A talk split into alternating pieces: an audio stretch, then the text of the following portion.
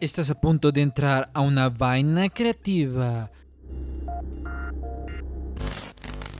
Hola amigos, bienvenidos una vez más aquí a una vaina creativa, el podcast donde hablamos sobre marca personal, podcasting y creatividad. Y en este episodio vamos a estar hablando con alguien muy especial y muy admirada en el mundo de la publicidad y es Mari Carmen Martínez. Y ella es ingeniera industrial con un máster de administración de empresas con más de 30 años de experiencia enfocada sobre todo en el marketing. Ha trabajado en, el en la banca, en comidas rápidas, en supermercados y en publicidad. Actualmente ella es directora general de una agencia de publicidad, Publicidad Comercial Honduras parte de un grupo regional de publicidad y comunicaciones y donde trabaja con marcas líderes del país y de la región. Bienvenida, Mari Carmen, a este espacio creativo. ¿Cómo está? Hola, Jean-Pierre, ¿cómo está? Muchas gracias, muchas gracias por la invitación a su podcast. Eh, una, vaina, una vaina creativa. Solo me recuerda una vaina loca que me lleva a la gloria. Eh, no, buenísimo, buenísima iniciativa. Muchas gracias por tenerme aquí con usted no sé si tan, tan admirada, admirada, a veces no tanto y a veces un poco odiada, porque así es este trabajo, levanta muchas pasiones. Está 50-50, eh, dice. Digamos que sí, 50-50, pero tratando de hacer lo mejor, lo mejor por la empresa en la que estoy, lo mejor por todos mis compañeros de trabajo y, y por el rubro, lo poquito que puedo aportar. Ah, bueno, perfecto. Y en este, en este episodio eh, estuve viendo un poco su biografía, ¿verdad? Y me interesó bastante que usted es ingeniero industrial, pero se mueve en el mundo de la publicidad, en el marketing. No sé si nos puede contar eh, sobre esa etapa, cómo fue que le interesó este mundo eh, de la publicidad. Por supuesto, una, una cosa rarísima y uno cuando escucha a la gente mayor diciendo las vueltas de la vida y es muy joven, no entiende realmente cuáles son las vueltas de la vida. Realmente mi primer trabajo, Jean-Pierre, fue en una tienda que vendía discos, discos de acetato. Yo trabajaba todas las navidades ahí, la tienda se llamaba Disco Moda. Era muy, muy, muy de moda en ese tiempo. Eh, y yo creo que ahí nació como mi interés por este mundo de la música, de los artistas, de los cantantes. Eh, siempre tuve muy claro, yo creo que desde que estaba en primer curso de que quería estudiar ingeniería, a mí me apasionan las matemáticas así que, que me vuelven loca las matemáticas. Entonces me decidí por estudiar ingeniería industrial. Eh, disfruté mucho toda mi etapa de estudios universitarios. Orgullosamente soy graduada de la Universidad Nacional Autónoma de Honduras eh, y le puedo decir con seguridad que sí, sigo pensando que es una de las mejores universidades. Eh, sí, claro que nos preparan para ir a trabajar a, a manufactura a una fábrica, a una maquila. Y cuando yo salí de la universidad estaba el boom de las maquilas en Honduras. De hecho, yo creo que el 80% de mis compañeros se fueron a la zona norte a trabajar en maquilas. Yo tenía un apego con mi familia y no quise moverme. Eh, entonces entré a trabajar, recuerdo mi primer trabajo fue en un banco. Un poquito que ver con lo que hacía, eh, no tanto, pero sí por la parte de las finanzas. En el banco fui eh, oficial de agencia, servicio al cliente, eh, fui corredora de bolsa, le cuento. Se maneja muy diferente la bolsa aquí que en otros países más desarrollados, ¿verdad? Pero fui corredora de bolsa y logré desarrollar mi último proyecto con ese banco, fue precisamente desarrollar la primera versión de banca en línea en el Internet que se conocía en ese momento.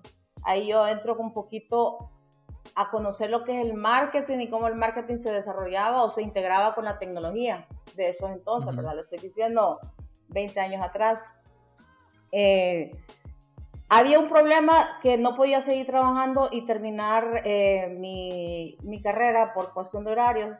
Entonces cambio de trabajo y me dan una oportunidad en publicidad. Ya cuando yo había salido de, de ingeniería industrial y de hecho estaba comenzando a mi maestría, eh, fue un shock, fue un shock tremendo, porque un ingeniero, en general, cualquier tipo de ingeniero, su formación es muy estructurada, muy matemática, muy de seguir procesos. Y el mundo de la publicidad en ese entonces, y yo creo que lo sigue siendo un poquito menos, es un mundo muy, muy, muy abierto, eh, muy ligero, nada de procesos, mucho de ideas, de pensamientos, de reuniones larguísimas de brainstorming. el choque cultural para mí, profesional, fue, fue muchísimo, muchísimo. Tanto que estuve a punto de renunciar, pero he sido un poco testaruda y cada vez que me propongo algo, pues trato de lograrlo. Eh, pasé un par de años difíciles en el mundo de la publicidad. Eh, de hecho, uno de sus invitados anteriores, JJ Martínez, me hizo la vida imposible.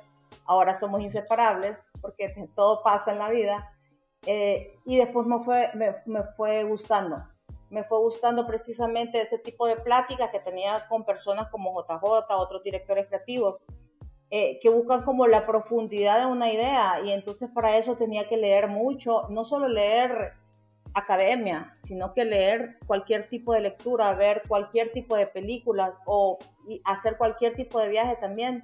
Cualquier experiencia que le enriqueciera a usted o que le enriquezca su vida ya es material para hacer este tipo de iniciativas creativas. Me, fue, me fui enamorando del mercadeo, de la comunicación, de la publicidad y desafortunadamente, em, o afortunadamente, porque todo lo, yo creo que soy fiel creyente de que todo lo malo pasa por algo bueno, por algo mejor. Eh, me hicieron una súper buena propuesta laboral de una empresa de Guatemala. la empresa me quedó muy mal, entonces me tuve que quedar sin trabajo como por seis meses, seis, ocho meses por ahí. Estuve buscando trabajo. Eh, y sale la oportunidad de ser de la gerencia de mercado de supermercados, de una cadena de supermercados del país. Entonces, sí, mi maestría era en administración de empresas con un enfoque en mercadeo, pero cuando usted le dice un enfoque, realmente que son un par de clases que mira de, esa especialidad. No es que de verdad que profundiza en toda la, la temática y conceptos. Pero bueno, entré a mercadeo, me encantó, me encantó porque el retail eh, es un mundo demasiado dinámico. Todos los días era algo, algo, diferente, había que estar pendiente de la oferta, había que estar pendiente de los proveedores, de las compras, este, de cuál era la, la demanda del consumidor y eh, en ese, en ese sentido ir manejando cuál era su propuesta de valor para, para los clientes de los supermercados. Yo creo que estuve unos seis años. Sí es un trabajo muy apasionante, muy intenso, pero bastante desgastante también. Sobre todo cuando las, las sucursales de la cadena van incrementando y van subiendo.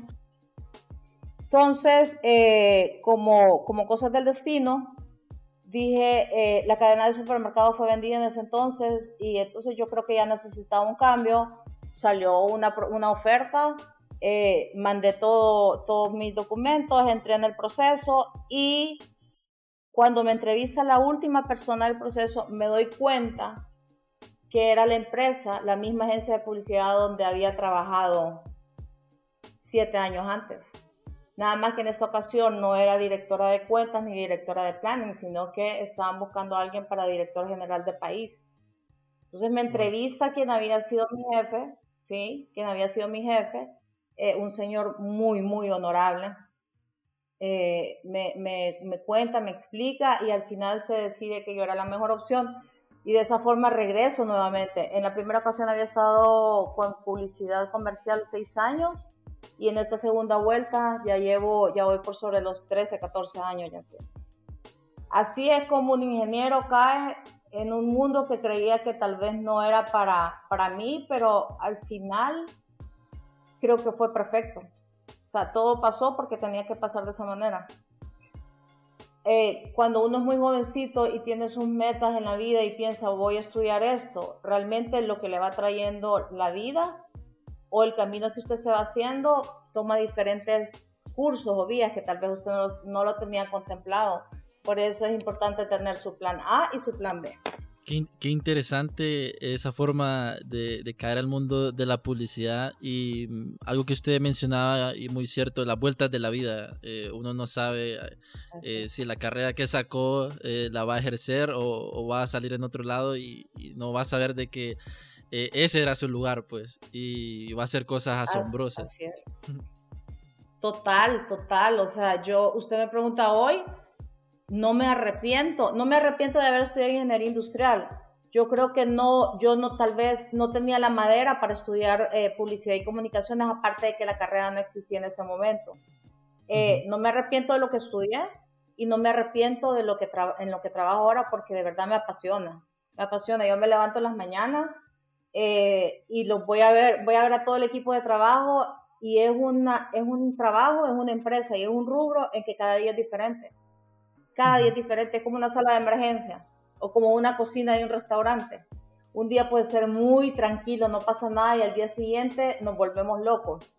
Pero esa adrenalina que se siente trabajando en una agencia, primero, no es para cualquier persona. Yo le aconsejo, siempre le aconsejo a la gente nueva que entre a la agencia, o a, mis propios compañeros, o hasta, hasta primos que están estudiando esto mismo. No es una carrera para cualquier persona. Primero, te tiene que encantar, te tiene que apasionar. Si no sentís esa pasión por esa carrera, por la comunicación y por resolver problemas, mejor no lo estudias. Pero por otro lado, si te gusta, es lo que te va a mantener vivo, vigente y, constantemente pensando en ideas nuevas, disruptivas, vendedoras para todos tus clientes. Eso es lo bonito de esta carrera. Sí, creo que la pasión este, en, cualquier trabajo o proyecto que, vayamos a hacer es muy importante porque si no eh, lo vamos a dejar aparte. Y hablando sobre que usted entró al, mundo de la publicidad y ahora es eh, gerente de, publicidad comercial, ¿cuáles son estos retos que conlleva llevar una agencia tan grande y a un equipo de trabajo tan diverso? Eh, me imagino que al inicio eh, fue difícil, ahora es más fácil. Fue difícil al, inicio y, sigue siendo difícil. la diferencia es que con el tiempo uno comienza como a dominar, ¿verdad? A dominar la posición y a dominar eh, el trabajo en sí. A ver, mi parte no es tan glamorosa como, como el relato que te puede decir un, un JJ Martínez, por ejemplo el relato de un director creativo tiene un punto de vista muy diferente. A mí me hubiera encantado tener esa posición, porque es la posición glamorosa, es la posición de crear, de producir, de inventarse, aunque en una agencia todos, todos, todos tenemos la responsabilidad de crear. Retos, mira, retos como director, como director general o como gerente general, el, mayor reto es el talento, manejar el talento, manejar el recurso humano sobre todo porque esta es una carrera, eh, esta es una profesión que quien la estudia y quien se dedica a ella es un tanto artista. Tiene muchas, o sea, muchas de sus habilidades son habilidades artísticas, de hecho tiene que tenerlo para estudiar esto. Entonces, los artistas tienen personalidades tan diferentes al resto de las profesiones y hay que lidiar con un montón de cosas. Hay que lidiar con, hay que lidiar con caprichos, hay que lidiar con egos, eh, pero no es porque sea algo malo, es porque de, de, repente no es un defecto, es una cualidad en el tipo de talento que trabaja eh, en ese rubro. Entonces, sí, manejar el talento, manejar diseñadores, directores creativos, copywriters, y entonces la gente de medios también tiene una personalidad diferente. Ahora entiendo que la gente que trabaja en digital, que son los más jovencitos, la generación más chiquita, tienen una personalidad completamente diferente. O sea, ellos no se no se comunican con vos por medio de palabras o gestos. Ellos se comunican con vos por medio de WhatsApp, aunque estén en el mismo piso y en la misma oficina. Em, entonces eso, aprender que las personalidades eh, de cada perfil de puesto es diferente y que tenés que estar preparado para lidiar con ello, por sobre todo para poder sacar el talento de nuestros colaboradores para, para, brillar, para brillar ellos, para brillar el equipo de trabajo, para brillar la empresa. Al final del día, eh, Jean-Pierre, el trabajo sale de un equipo de trabajo, nunca es de una sola persona. Alguien tiene una idea básica y cada quien la va enriqueciendo, la va enriqueciendo para hacerla mejor. Luego, otra, otro reto importantísimo y también durísimo es mantener la, la satisfacción del cliente al igual que los colaboradores, los clientes son completamente diferentes. Tenés personalidades fuertísimas, tenés gente que sí te, que te, que te considera tu aliado estratégico y trabajas de la mano, pero hay otros, hay otros gerentes de mercadeo que no. Eh, hay gerentes de mercadeo que son muy celosos con la información, entonces vos tenés que trabajar con lo que puedas trabajar, pero sobre todo, eh, servicio al cliente es un tema muy exigente, ¿sí? Y también para, para poder dar un buen servicio al cliente tenés que tener unas habilidades especiales para poder lidiar con los clientes. Afortunadamente la mayoría de nuestros clientes por no decir todos confían muchísimo en nosotros, pero eso es una confianza que la tenés hoy y mañana si sacaste un mal arte publicado en el diario en un diario, la confianza se te fue. O sea, es día a día, hay que trabajarlo día a día. Luego, por supuesto, una de las cosas más importantes y por lo que me miden es por la rentabilidad de la empresa. No podemos tener una empresa, una empresa tan grande, que yo digo que es la más grande de Honduras y, que pertenecemos al grupo de comunicaciones más grande de, de, la región de Centroamérica. Pero si no estoy siendo rentable, pues qué, bueno que tenemos premios y que si vamos a festivales tenemos una súper buena creatividad y tenemos una gran cartera de clientes, pero el tema de rentabilidad, y ya es un tema un poco más aburrido porque desde el, punto de vista financiero, ¿no? Pero si no sos rentable no puedes tener todo el talento que tienes trabajando ahí.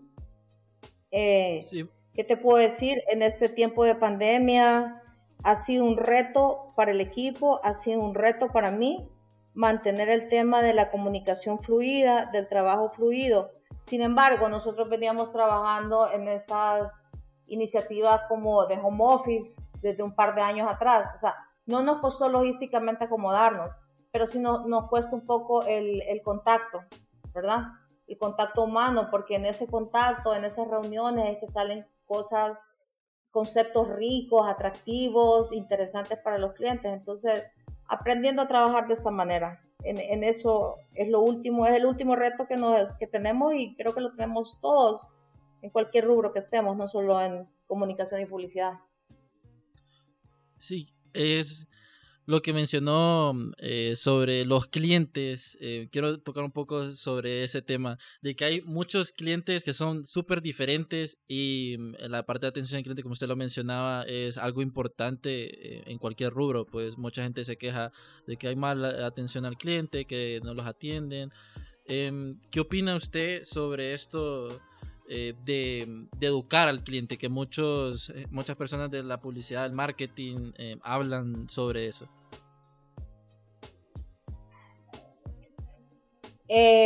Educar al cliente, yo más bien, más que educar al cliente, es educarnos mutuamente con el cliente en la forma de trabajar.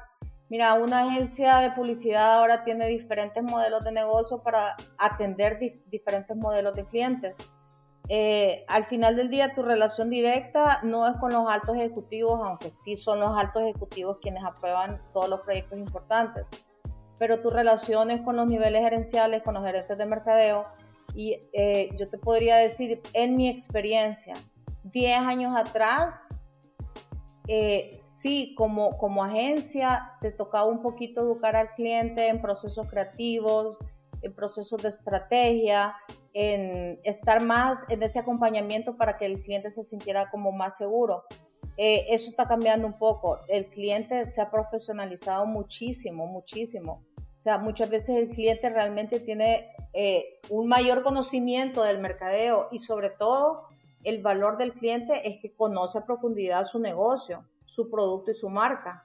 Entonces, él te, él te puede debatir en cuanto a mi marca, tiene esta esencia de marca, tenés que, pero vos le puedes debatir en cuanto, bueno, con esa esencia de marca, creo que el camino creativo para llegar a sus consumidores, entonces más que, más que educarlos, tiene que ser una relación muy cercana, eh, una relación que, que haya mucha química y que se conecte bien para que salgan mejores cosas. Si no hay química, es difícil aunque quieras trabajar con un cliente y aunque el cliente quiera trabajar con una agencia, pero si no hay química en el día a día, no, no funciona. Hablando sobre, sobre química este, y el tema de los clientes, em, ¿le ha pasado alguna vez que viene un cliente grande y ustedes deciden eh, no aceptarlos, o sea, rechazar eh, la propuesta que quieren trabajar con, con ustedes? Sí, sí me ha pasado, Jean-Pierre, es una cosa durísima, sobre todo cuando sos el responsable del país y como te dije, uno de los, de los KPI por lo que nos miden es rentabilidad. Eh, entonces vos miras a un cliente grande, vos sabes el potencial de crecimiento que tiene ese cliente y sabes cómo te va a afectar tu PNL, cómo te lo va, cómo te lo puede arreglar o cómo te lo puede mejorar. Pero antes, antes de fijarte en la rentabilidad o en los ingresos que te puede dar un cliente, tenés que estar claro que ese cliente comparte los mismos valores que comparte, en este caso, publicidad comercial o cualquier empresa con la que trabajen. Eh, si son valores diferentes, eh, vas a tener ese problema de, de, relacionarte o los objetivos del cliente van a ser muy diferentes a nuestros objetivos y va a haber un choque. Luego, mi jefe tiene un dicho muy sabio, mi jefe es una persona muy sabia, eh, que dice que hay dinero que anda en la calle que es mejor que se lo gane otro. Eh, y hay razones para eso, hay, hay muchísimas razones, pero sobre todo sobre todo cuando los valores de la empresa en la que vos trabajas no son los mismos valores que profesa. Eh, ese cliente grande que te puede decir, wow, voy a, voy a perder este gran negocio, entonces son decisiones muy difíciles de tomar, pero sí te toca tomarlas. Y me ha tocado tomarlas. Y te, te prometo que me deprimo, pero a la vez estoy consciente de que en ese momento es lo mejor para la empresa. Interesante, porque ahí tocamos un, tema de, decir no. Tal vez eh, algunos emprendedores que vienen iniciando eh, tienen una esencia de marca y viene, como usted mencionaba, que no compartía los mismos valores eh, y es grande ese cliente, dicen sí, porque miran el ingreso, pero no esa parte de los valores. Por eso es importante ver que es bueno eh, para la empresa, aunque sea un cliente grande, eh, ver qué es lo que le va a beneficiar. Claro, mira, el, tema de ética, el tema de ética está vigente en cualquier industria y en esta industria también. Y yo le diría como a, a los emprendedores, cuando uno va iniciando definitivamente que necesitas tener liquidez y tu capital de trabajo y entonces sí quieres ir ganando clientes, pero por eso, lo más importante al inicio, cuando, vas a iniciar tu negocio, cuando ya estás listo, dedicarle un tiempo a redactar y escribir cuál es tu why como empresa o como emprendedor, cuál es tu propósito, cuál va a ser el propósito de tu empresa. Cuando vos tenés claro cuál es tu why, el por qué querés comenzar a existir y a, a dar un producto o un servicio, todas las demás decisiones las vas a alinear en función de tu why. Entonces, sí, si tener este cliente le aporta a tu why, a tu propósito de existencia, dale. Pero si tener este cliente va en contra de tu why, eh, hacerte la pregunta dos veces mejor. Sí, bueno, emprendedores que nos están escuchando, tomen nota porque esto es algo muy importante que lo deben estar aplicando cuando vayan a crear su emprendimiento. Y hablando sobre, bueno, perder cliente y decirle no, ¿verdad? O rechazarlos, están estas, las famosas licitaciones en donde la agencia es un corre-corre, es una maratón, eh, tienen, que tienen una fecha de entrega en un corto tiempo, la creatividad está al máximo. ¿Cuál cree usted que es ese, secreto que publicidad comercial o agencias este, tienen para ganar a, clientes grandes o a varios clientes para añadir a su cartera? Es nuestro secreto, ¿cómo quieres que te lo diga? Que lo divulgue públicamente. No, no, no. Eh, mira, las licitaciones, y me acabas de recordar, mañana yo comienzo a trabajar en una licitación que tenemos que entregar el, el viernes y de verdad que a veces, a veces nosotros nos reímos con los directores porque decimos, estas licitaciones parece que nos ponen, lo que nos quiere poner a prueba en cuán, cuán rápido somos, no tal vez en, en evaluar la calidad del trabajo, porque de verdad, para presentar, primero para preparar toda la parte técnica de una licitación te lleva un tiempo importante. Yo te podría decir unos 15 días tal vez en una licitación grande Luego preparar la propuesta de comunicación que tiene que ver con la estrategia de comunicación y después esa, estrategia cómo va a vivir en cada uno de los, de los canales, en ATL y creatividad. Cómo vas a aterrizarla a tu concepto creativo y ese concepto creativo, cómo va a vivir en cada uno de los canales, es, es un trabajo intenso. Eh, nosotros normalmente lo que hacemos con licitaciones es que tenemos eh, task force tenemos grupos diferentes para que la gente no se, no se queme toda. Porque hay años, hay años súper activos en licitaciones, hay años como este que no, que se te caen las licitaciones. Pero cuando estás activo puede ser que tengas una licitación mensual. Entonces, agarramos diferentes grupos para que diferentes grupos manejen cada una de las licitaciones tenemos procesos, hemos diseñado procesos específicos para manejar un, un proceso de licitación. Entonces, hay gente que se encarga de toda la parte legal, hay gente que se encarga de toda la parte económica, hay gente que se encarga de toda la parte de, la parte de estrategia creativa y hay gente que se encarga de todas las bajadas a digital, a relaciones públicas, a medios ATL, a BTLs, activaciones en punto de venta, etc. Em, ahí lo que tienes que tener es, claro, dos cosas. Tu plan de trabajo con fechas claras, con responsables, con recursos y tus procesos, aplicar los procesos. De verdad que el secreto para nosotros, para poder salir a tiempo y participar en la mayor cantidad de licitaciones, es apegarnos a los procesos de la licitación. Y, otras, otras, especies, otras especies mágicas que tenemos ahí, que esas sí me las guardo, no te las digo. Están en, caja fuerte, dice. En la caja, sí. Patrimonio. sí, eso, los procesos son eh, bien importantes porque lo ayudan a, estructurarse, a organizarse y mm, eso es bien importante porque todo va pegado a una estrategia, pues. Y ser altamente efectivo es bien importante en esos cortos tiempos, en licitaciones o entregas de última hora.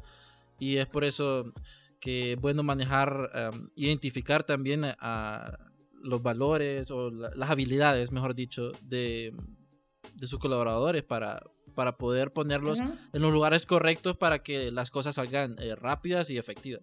E, eso es básico también, o sea, vos tenés, cualquiera que sea tu, tu, el número de colaboradores que tengas, pero necesitas mapear a cada uno cuáles son sus fortalezas, sus áreas de oportunidad y cuáles son sus especialidades. Entonces a veces podemos tener una licitación, ponele, que es de una ONG con un tema social, ¿sí? Que tiene que ver con, bueno, eh, eh, vamos a hablar del tema de, de, violencia de género, masculinidad, etcétera, etcétera. Entonces, tengo un equipo que yo sé que ha venido trabajando en temas sociales que lo va a agarrar y lo va a comenzar a resolver muy rápidamente. Pero si tengo otra licitación que tiene que ver eh, con estaciones de servicio, o sea, gasolineras, y de cómo vender gasolina, que es un commodity, ¿verdad? Pero que quieren algo creativo para que, para que haya mucho awareness de la marca, no se lo voy a dar a ese equipo que tiene especialidad social, se lo voy a dar a un equipo que tiene especialidad tal vez en retail o en otro tipo de productos. Entonces sí, y el otro tema que mencionabas que me parece importante, eh, que la ingeniería no está peleada con, con, la creatividad ni con la publicidad, ni tampoco la administración está, está peleada con la, con la publicidad. De hecho, Jean-Pierre... Eh, Ah, te puedo decir que hace unos 20 años, 15 años, eran, estar en una industria que ni se pensaba que se podía trabajar con procesos. No tenían nada que ver. O sea, el proceso creativo era un proceso libre, ¿sí? El creativo se tomaba su tiempo. Claro, pero el creativo era como el mejor asesor del dueño de la empresa y el dueño de la empresa te podía dar 3, 4, 5 meses para desarrollar un proyecto, hasta 6 meses. Eh, todo evoluciona, las industrias evolucionan y la rapidez con la que las economías de escala también se adquieren en estos países, como sea, ha afectado también el proceso creativo. Entonces el proceso creativo ya no tiene todo el tiempo del mundo y por eso es que entra al mundo de la publicidad la gestión por procesos. ¿Qué vas a, qué, vos, vos, te podés imaginar un creativo hablando de procesos? Cuesta. Cuesta, pero sí se puede. ajá, claro. Y yo, yo como ingeniera, yo te digo que cuando nosotros comenzamos con gestión por proceso, yo me sentía como en mi charco. ¿ah? Me sentía como pez en el agua. Yo por fin, por fin voy a hacer lo que, todo lo que estudié. Eh, mientras que el resto de mis compañeros estaban como en shock, como, ¿what? ¿Qué es esto? Por Dios santo, nos quieren convertir en una maquila. Pero fíjate que al final del día eh, ha sido como la evolución natural de la industria y ya los creativos están tan acostumbrados a estos procesos que los respetan de una manera tal cual, al 100%. Y eh, beneficioso para todos, beneficioso para el cliente por los tiempos de entrega de los trabajos, beneficioso para nosotros por la rentabilidad porque hacemos más trabajos en menos tiempo y beneficioso para los colaboradores porque tenemos como, por lo menos ya tenemos la oportunidad de, eh, enfocarnos en el trabajo, pero también tener un equilibrio y un balance en mi vida familiar, en mi vida social, en mi vida profesional, cosa que antes no tenía en esta industria. O sea, eran jornadas de 18 horas, de 20 horas. A veces en una licitación, yo te puedo decir que nos encerrábamos tres días, cuatro días en la oficina y nos mirábamos hasta el quinto día en nuestras casas. Era, esclavitud. Intenso. Intenso, pero sí, fíjate, un tanto sí. Y hay personas que vos conoces que te pueden hablar de eso, de ese tipo de experiencias. Era esclavitud, pero la satisfacción cuando te dicen, adjudicamos este proyecto, este proceso de licitación a, publicidad comercial, esos 15 minutos de alegría no los comparas con nada. Ese es tu éxito.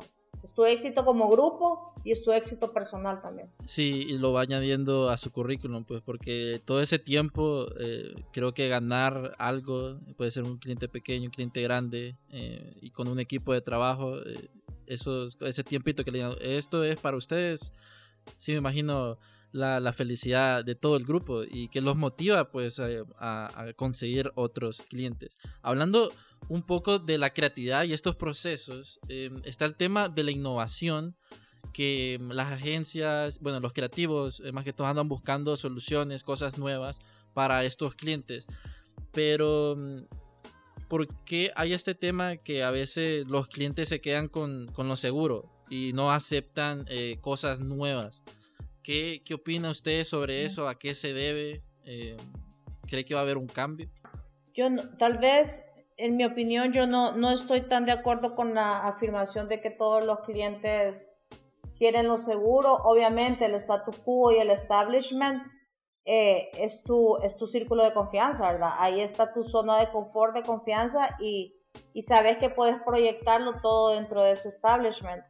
Eh, que si va a haber un cambio, yo creo que ya hay un cambio.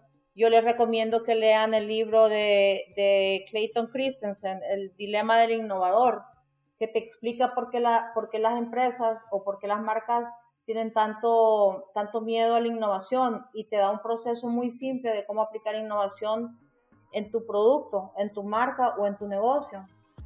Súper sencillo. Eh, yo creo que las empresas están avanzando mucho más rápido en el tema de la innovación que las propias agencias de publicidad, eh, porque nosotros estamos acostumbrados a crear, ¿sí? O sea, es nuestra esencia, nuestro ADN es crear y crear en cualquier ámbito. Lo que pasa es que nos hemos enfocado en crear ideas, ideas de comunicación que posicionen marcas, que vendan productos, que generen tráfico.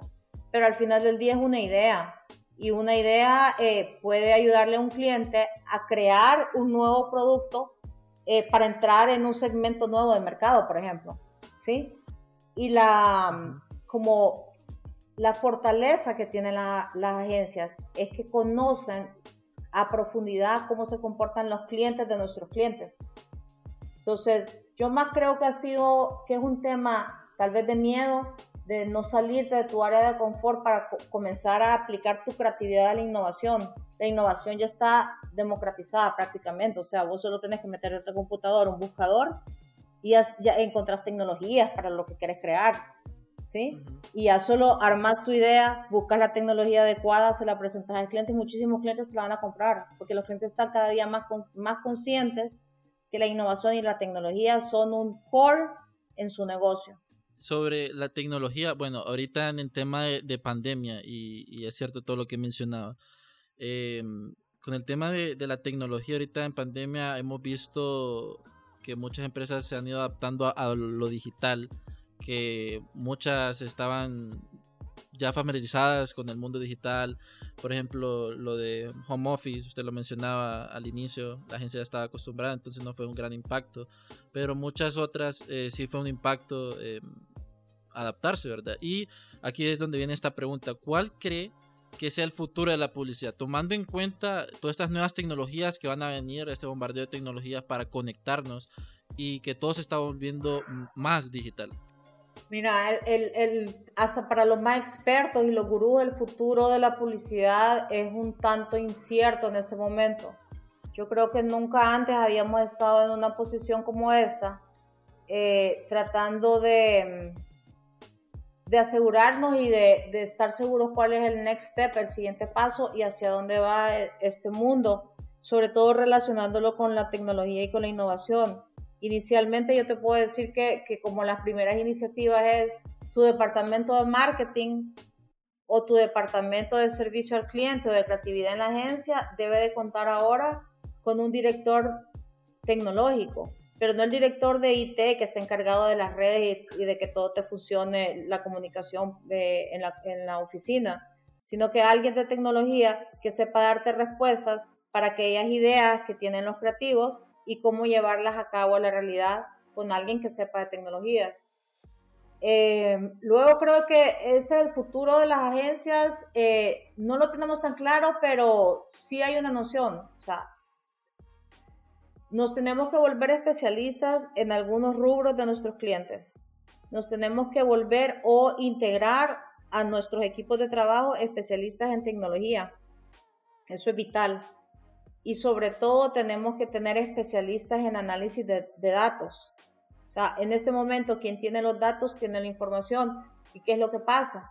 Ya los mercados han evolucionado y con eso de la pandemia mucho más rápido. O sea, tal vez nosotros esperábamos en Centroamérica cambios en, plataformas de delivery para los próximos de 3 a 5 años. Y se aceleró de una manera impresionante en estos ocho meses de pandemia, ¿sí?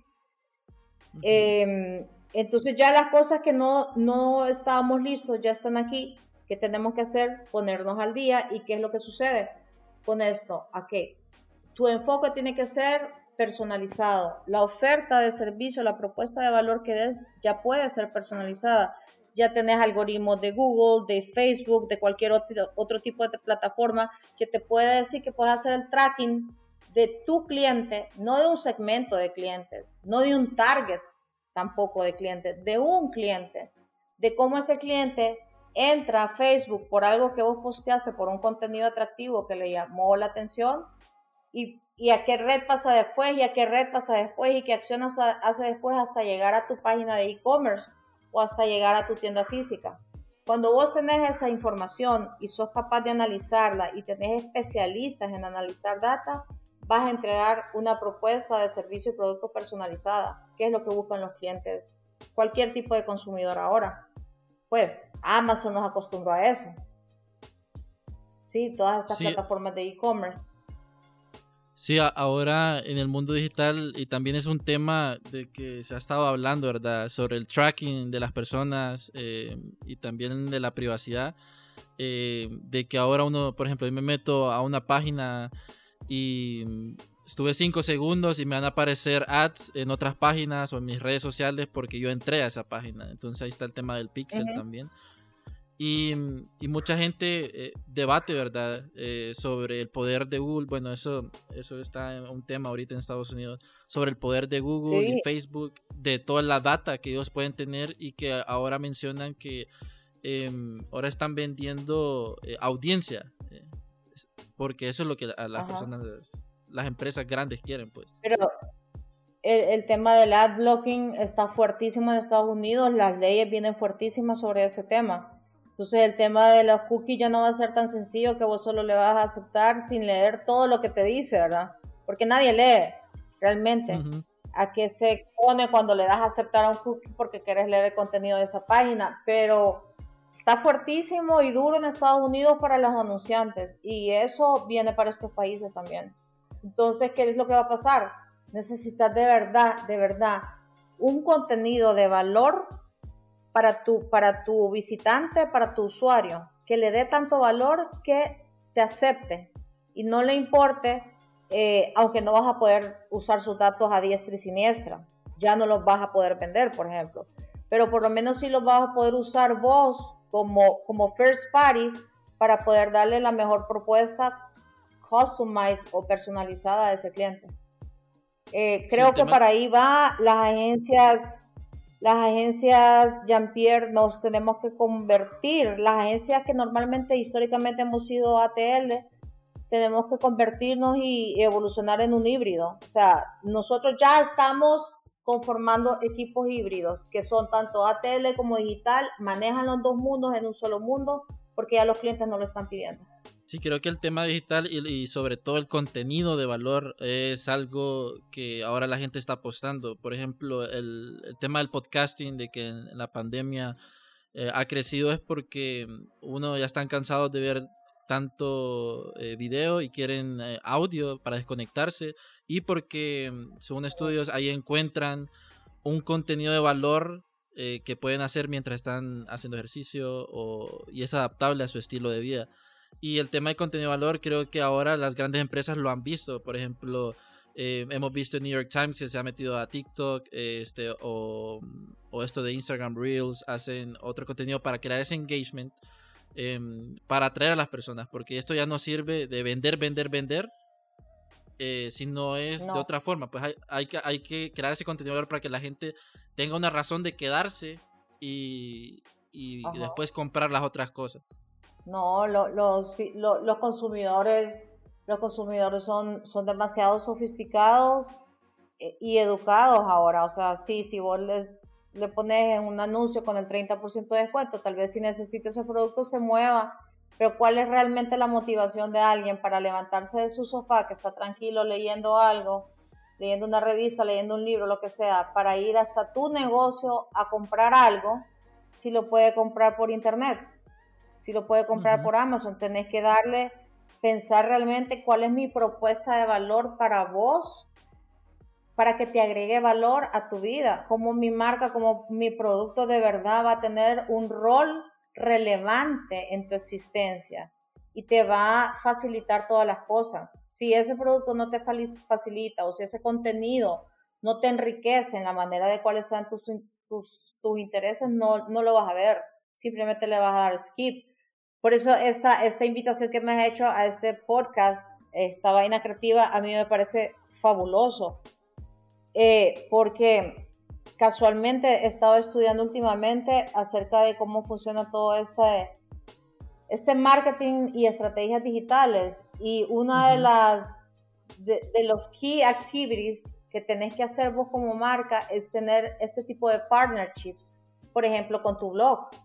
¿Verdad? Que no estás acostumbrado a hacerlo en ATL, pero eso es lo que está consumiendo el cliente, el consumidor, el visitante, el usuario. Entonces, como la marca, sin ser intrusiva, puede hacer un partnership con tu post, con tu, con tu, con tu blog, con tu contenido, sin ser intrusivo para que tu consumidor te escuche, te lea y, y ahí va también cuál es el valor y la propuesta de valor de la marca. Sí, el tema de, de los crossovers. eh, que, mencionan. Sí.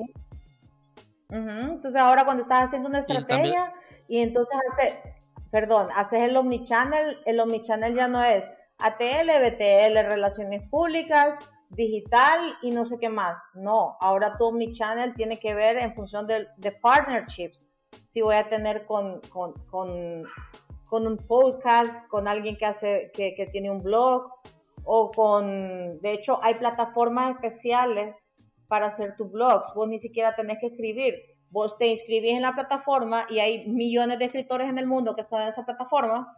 Vos le das cuáles son los temas de interés, qué temas querés te toque, te, te manda tu reportaje y ya vos lo posteas en tu blog. Medium creo que es uno de esos. No, buenísimo. Yo me acabo de dar cuenta y que de hecho nosotros tenemos la iniciativa de tener un blog precisamente para hablar de tendencias publicitarias en la agencia eh, y el día a día te consume, el día a día de tus clientes te consumen, tendrías que tener un equipo pensando solo en eso, pero con estas plataformas que he descubierto me parece que lo vamos a implementar muy rápido. Bueno, y vamos a estar pendientes de esas implementaciones porque sí, el contenido de valor, ahora la gente, bueno, el tema de los e-games, esos crossovers con creadores de contenido que dan un contenido de valor. Eh, las empresas, y lo decía Gary Vee en uno de sus videos, eh, que han visto que ese es la mejor forma para conectar con sus clientes. Y mm, a veces a los pequeños creadores de contenido, en el video Gary Vee, él, mencionaba de que tienen que dar el 100% todos los días, porque cuando esas empresas grandes entren, en el video él mencionaba que van a meter publicidad eh, para ese contenido de valor y el contenido orgánico va a disminuir. Es un tema que él habla, lo pueden ver en, en, su Instagram eh, de Gary Vee. Pero, pero sí, estos podcasts, blogs, crossovers eh, van a ser esenciales ahora que nos estamos dirigiendo más en el mundo eh, digital y, que la gente en dos clics te puede comprar algo y, ordenar algo en la casa, eh, compartir un montón de cosas. En cinco minutos se puede hacer un montón de acciones. Así es, así es. Entonces es un mundo de, de disrupción, ¿sí? Y es un mundo, bueno, no sé, eh, sí, me imagino que todos han escuchado la teoría del, del Blue Ocean, ¿verdad? De, de, encontrar un océano azul eh, dentro de, de, un océano rojo que está lleno de competidores. Entonces, si vos lográs encontrar en cualquier cosa que hagas ese océano azul para encontrar un nuevo segmento de mercado que está desatendido por los grandes competidores, pero que vos tenés una propuesta para ellos, eh, se vuelve en un negocio disruptivo que va a crecer a velocidades mucho más impresionantes que cualquier negocio tradicionalmente conocido. Entonces por ahí va la cosa, por ahí creo que tanto los clientes como, como las agencias como colaboradores eh, tenemos que entender este tipo de, este tipo de tecnologías, este tipo de, de, partners que pueden existir, que te pueden dar más valor, sobre todo con las generaciones más jóvenes para poder estar dentro de su vida sin tener que ser intrusivos. Bueno amigos, entonces esa parte de tecnología es eh, bien importante. Eh, si quieren saber más de podcasting me pueden eh, seguir en, mis redes, allá hablo de podcasting. Pero ya estamos en la etapa final, Mari Carmen, y aquí viene esta siguiente pregunta. ¿Qué experiencia dentro de la agencia es la que más la ha dejado marcada eh, y la que tiene como presente, como que si fuese ayer? Esta pregunta es durísima, durísima, porque yo te o sea, podría escribir un libro de, de anécdotas y, y, de experiencias, y han sido muchísimas, pero vaya, la que te puedo decir que me dejó más marcada porque, porque tanto fue un éxito como un fracaso. Eh, se nos convocó y se nos dio la oportunidad de trabajar en algún momento para rescatar la imagen de un presidente que estaba a punto de entregar su presidencia. Rescatar la imagen de ese presidente eh, significaba que el candidato de su partido iba a tener un poco de legado. Se nos llamaron con unos meses de anticipación antes de, las elecciones decidimos entrarle, aunque la agencia obviamente es apolítica, no acostumbramos a trabajar ni con políticos ni con gobiernos, por, por, parte de lo que te decía de nuestros valores. Eh, pero fíjate que tomamos el riesgo, tomamos, tomamos la oportunidad y decidimos, ¿sabes qué? Lo vamos a hacer. Es un proyecto muy retador, era demasiado retador. Te voy a decir una cosa, el cliente era un caballero, se comportó como un caballero, pero esto no es una negociación o un proyecto de una persona, ¿verdad? Sino que un gobierno es un ente, es un gobierno. Eh, recuperamos la imagen, te lo, puedo, te lo podría dar con datos, recuperamos la imagen de ese presidente, fue un trabajo que probablemente estuvimos seis meses, los directores principales de la agencia, casi trabajando 24/7 para, para este señor eh, fue muy reconfortante cada una de las cosas que hicimos.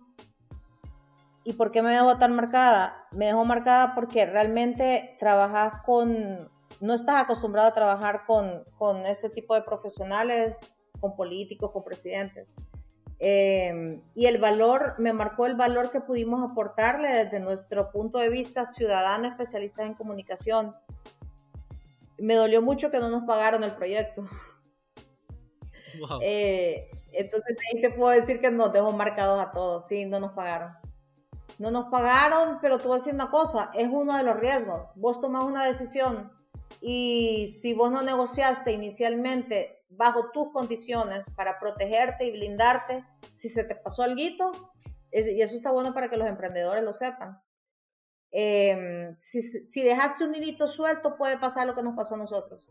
No nos pagaron un trabajo que fue carísimo, porque estaba la plana más cara de la empresa trabajando para este proyecto durante casi, te podría decir, un poco, más de un año. Fue un trabajo de producción muy, muy exigente, de muy buenísima calidad. Eh, y bueno, nos queda, me quedó la satisfacción de decir, trabajé para un presidente, en el equipo recuperamos su imagen, no sé si afortunadamente o desafortunadamente su, su candidato ganó el siguiente periodo. El karma. Porque soy, sí, soy apolítica, así que no sé, para, para, la mitad de la población puede ser que qué bueno, para la mitad que qué malo, a mí realmente soy apolítica.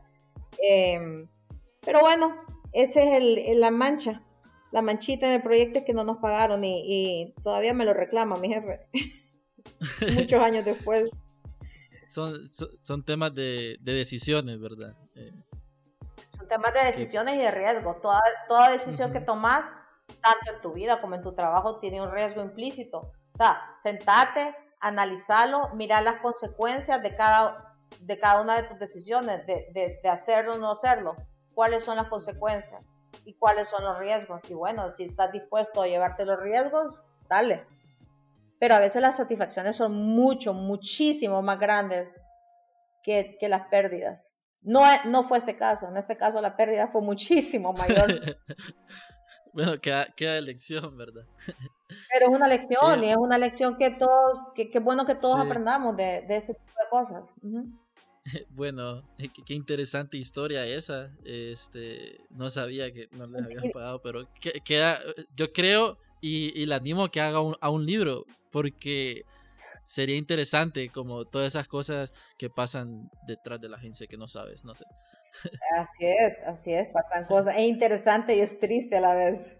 Si seguimos hablando de, de, eso, se me salen las lágrimas, así que haceme la siguiente pregunta. bueno, ya para, porque ya estamos en la etapa final, ya para terminar, porque al final tenemos la pregunta creativa, que es la sorpresa. ¿Qué consejos le, daría usted a aquellos emprendedores o publicistas junior eh, que quieren crear su agencia o su boutique creativa? Consejos, y mira que ahorita eh, hay muchísimas, muchísimas boutiques creativas y muchísimos emprendedores, freelancers, de hecho, tan, tan buenos que, que yo los puedo considerar competencia de las agencias grandes.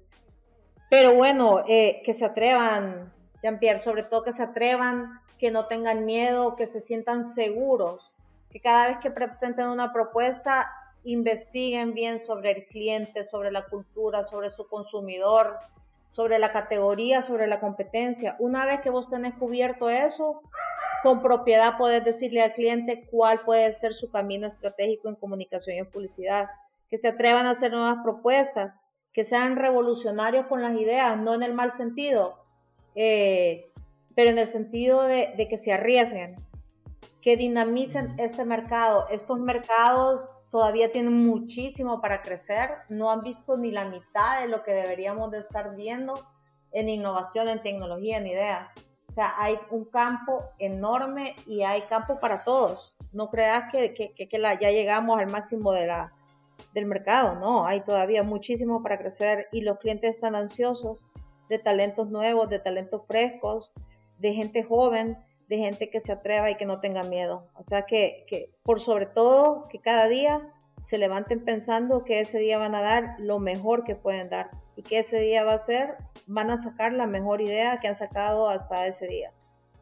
O sea, siempre es posible, siempre es posible. Dos cositas más, cero, cero mediocridad. O sea, uno tiene que alejarse de la mediocridad, tiene que tratar de separarse de lo que lo arrastra y hacer la diferencia. En todo momento y con cada cosa, con cada acción de comunicación, hacer la diferencia. Ese es mi consejo. Creo que, creo que es una fórmula que te llega al éxito. Sí, muy inspirador y interesante lo que mencionó Mari Carmen por también el tema de no tener miedo, ¿verdad? Muchos emprendedores tienen miedo a crear algo nuevo o, dar ese paso que lo sienten pero tienen miedo que los puede llegar, eh, llevar a un lugar eh, más grande.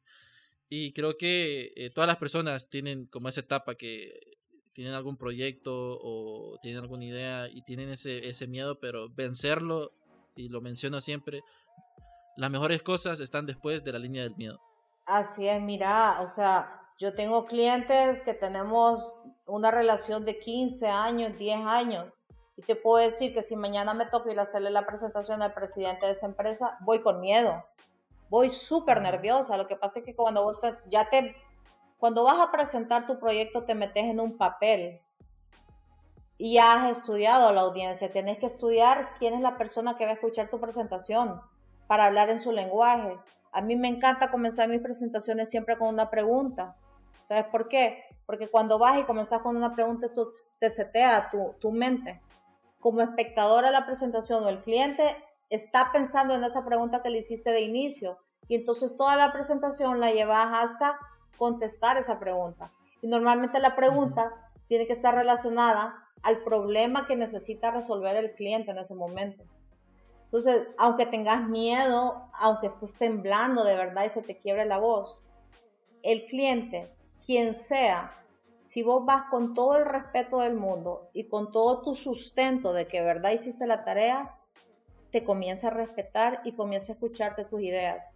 Pero si vos vas de un cliente a decirle solo, sí, señor, a todo lo que él dice, solo porque es el que paga, ¿verdad? Obviamente, es el que paga, pero no te está pagando para que le digas sí a todas sus ideas, te está pagando para que con tu conocimiento, que es un conocimiento muy especial y muy especializado, le aportes a sus ideas y, se vale. Se vale de vez en cuando decirle, señor presidente de la junta directiva, no, no estoy de acuerdo por esto y esto y esto, o no estoy de acuerdo porque su audiencia, hicimos un sondeo, hicimos un análisis, hicimos un research, y su audiencia piensa esto. Entonces él te va a decir, pero yo quiero salir con esto, ok, es su dinero, usted salga con esto, pero los resultados que va a tener no son los que desea. Se vale y hacerlo, en el momento que vos lo haces, te ganas el respeto de tu cliente. Y dejas de ser un proveedor y comenzás a ser un aliado estratégico. Bueno, creo que eso todos los que nos están escuchando deben de apuntarlo porque eh, pasa, ¿verdad? Eh, hay que alzar la voz cuando, cuando hay que alzarla. Eh, Mari Carmen, ya para ya estamos en la etapa final, eh, ya la última pregunta. Entramos a la pregunta creativa, en donde el invitado, bueno, les hago una pregunta que puede ser un acertijo, una adivinanza, eh, algo de cultura general. Y tienen 30 segundos para responderlo. Lo de 30 segundos a veces lo dejo ir. Déjame poner el buscador de eh, eh, Google para. No, no, eso es trampa. Dale. Es trampa. Dale. Dale que no es viene un acertijo. Carro, pues. Dale con todo. es un acertijo. Ajá. Y el acertijo dice: no lo voy a escribir en Google. no, no lo estoy escribiendo. Ok. Conozco todos los idiomas y siempre tengo la cabeza boca abajo. ¿Quién soy?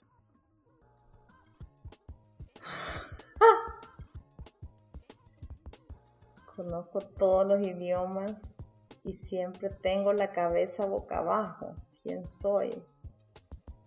Santo Dios. El, translator de Google, no, el celular, no. Se rinde. Man, me rindo. es el bolígrafo. Ah. Está buenísimo, está buenísimo. Qué rápido me rendía.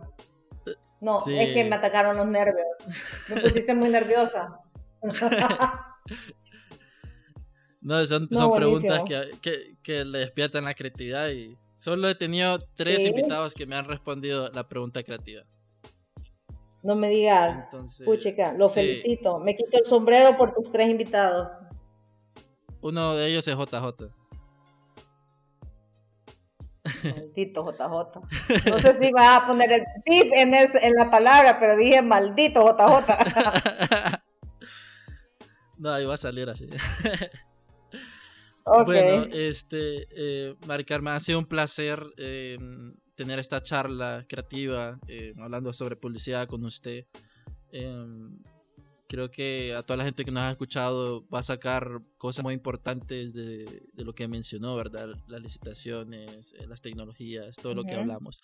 Y, mm, y, ha sido un placer tenerla aquí en, en este espacio, una vaina creativa.